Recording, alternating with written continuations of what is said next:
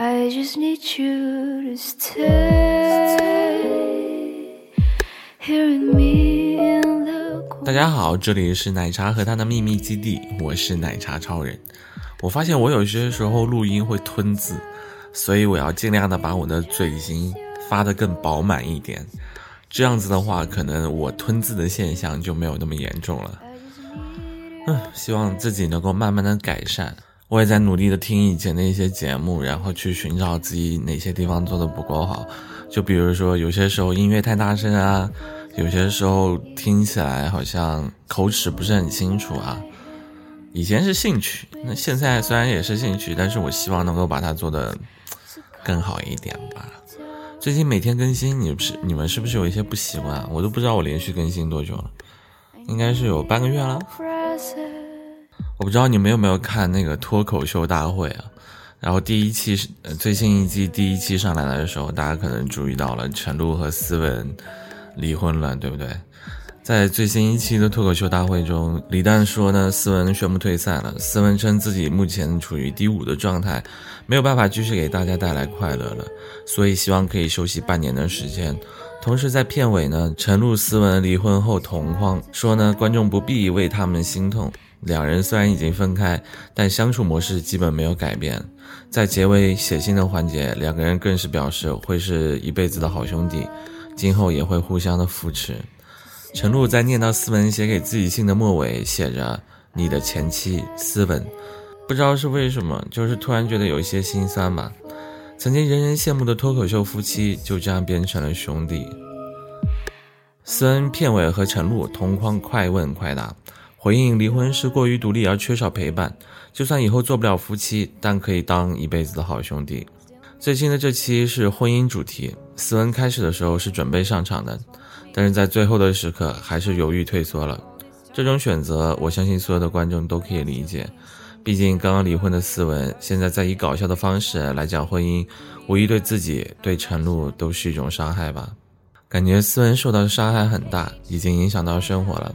她也是脆弱的，想跟任何小女生一样，喜欢惊喜，喜欢温馨，喜欢陪伴说话，把自己在婚姻中的每次失望拆解，变成笑料的段子。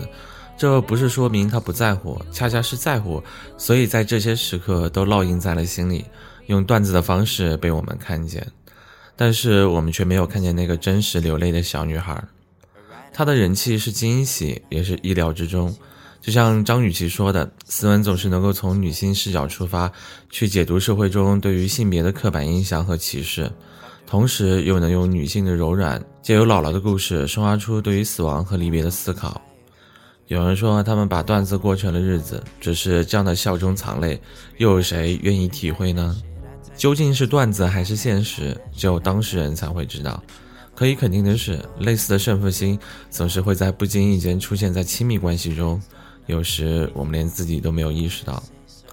陈露在脱口秀大会回忆吵架时，自己也会称呼思文为“对方辩友”，在舞台上的段子却是很多人心中的真实想法。当我们习惯用胜负决定在对方心中的位置时，问题每每出现，我们想到的便不再是解决它，而是选择各自的论点，为之一战到底。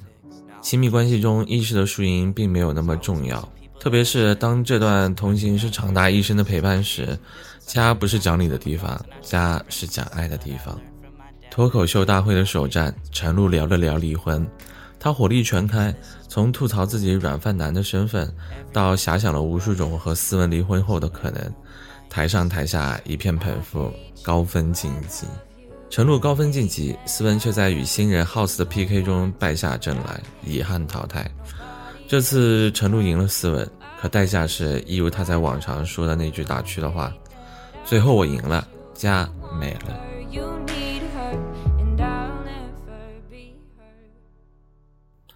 也希望小天使们在吵架的时候一定要好好想清楚，你们的目的是什么。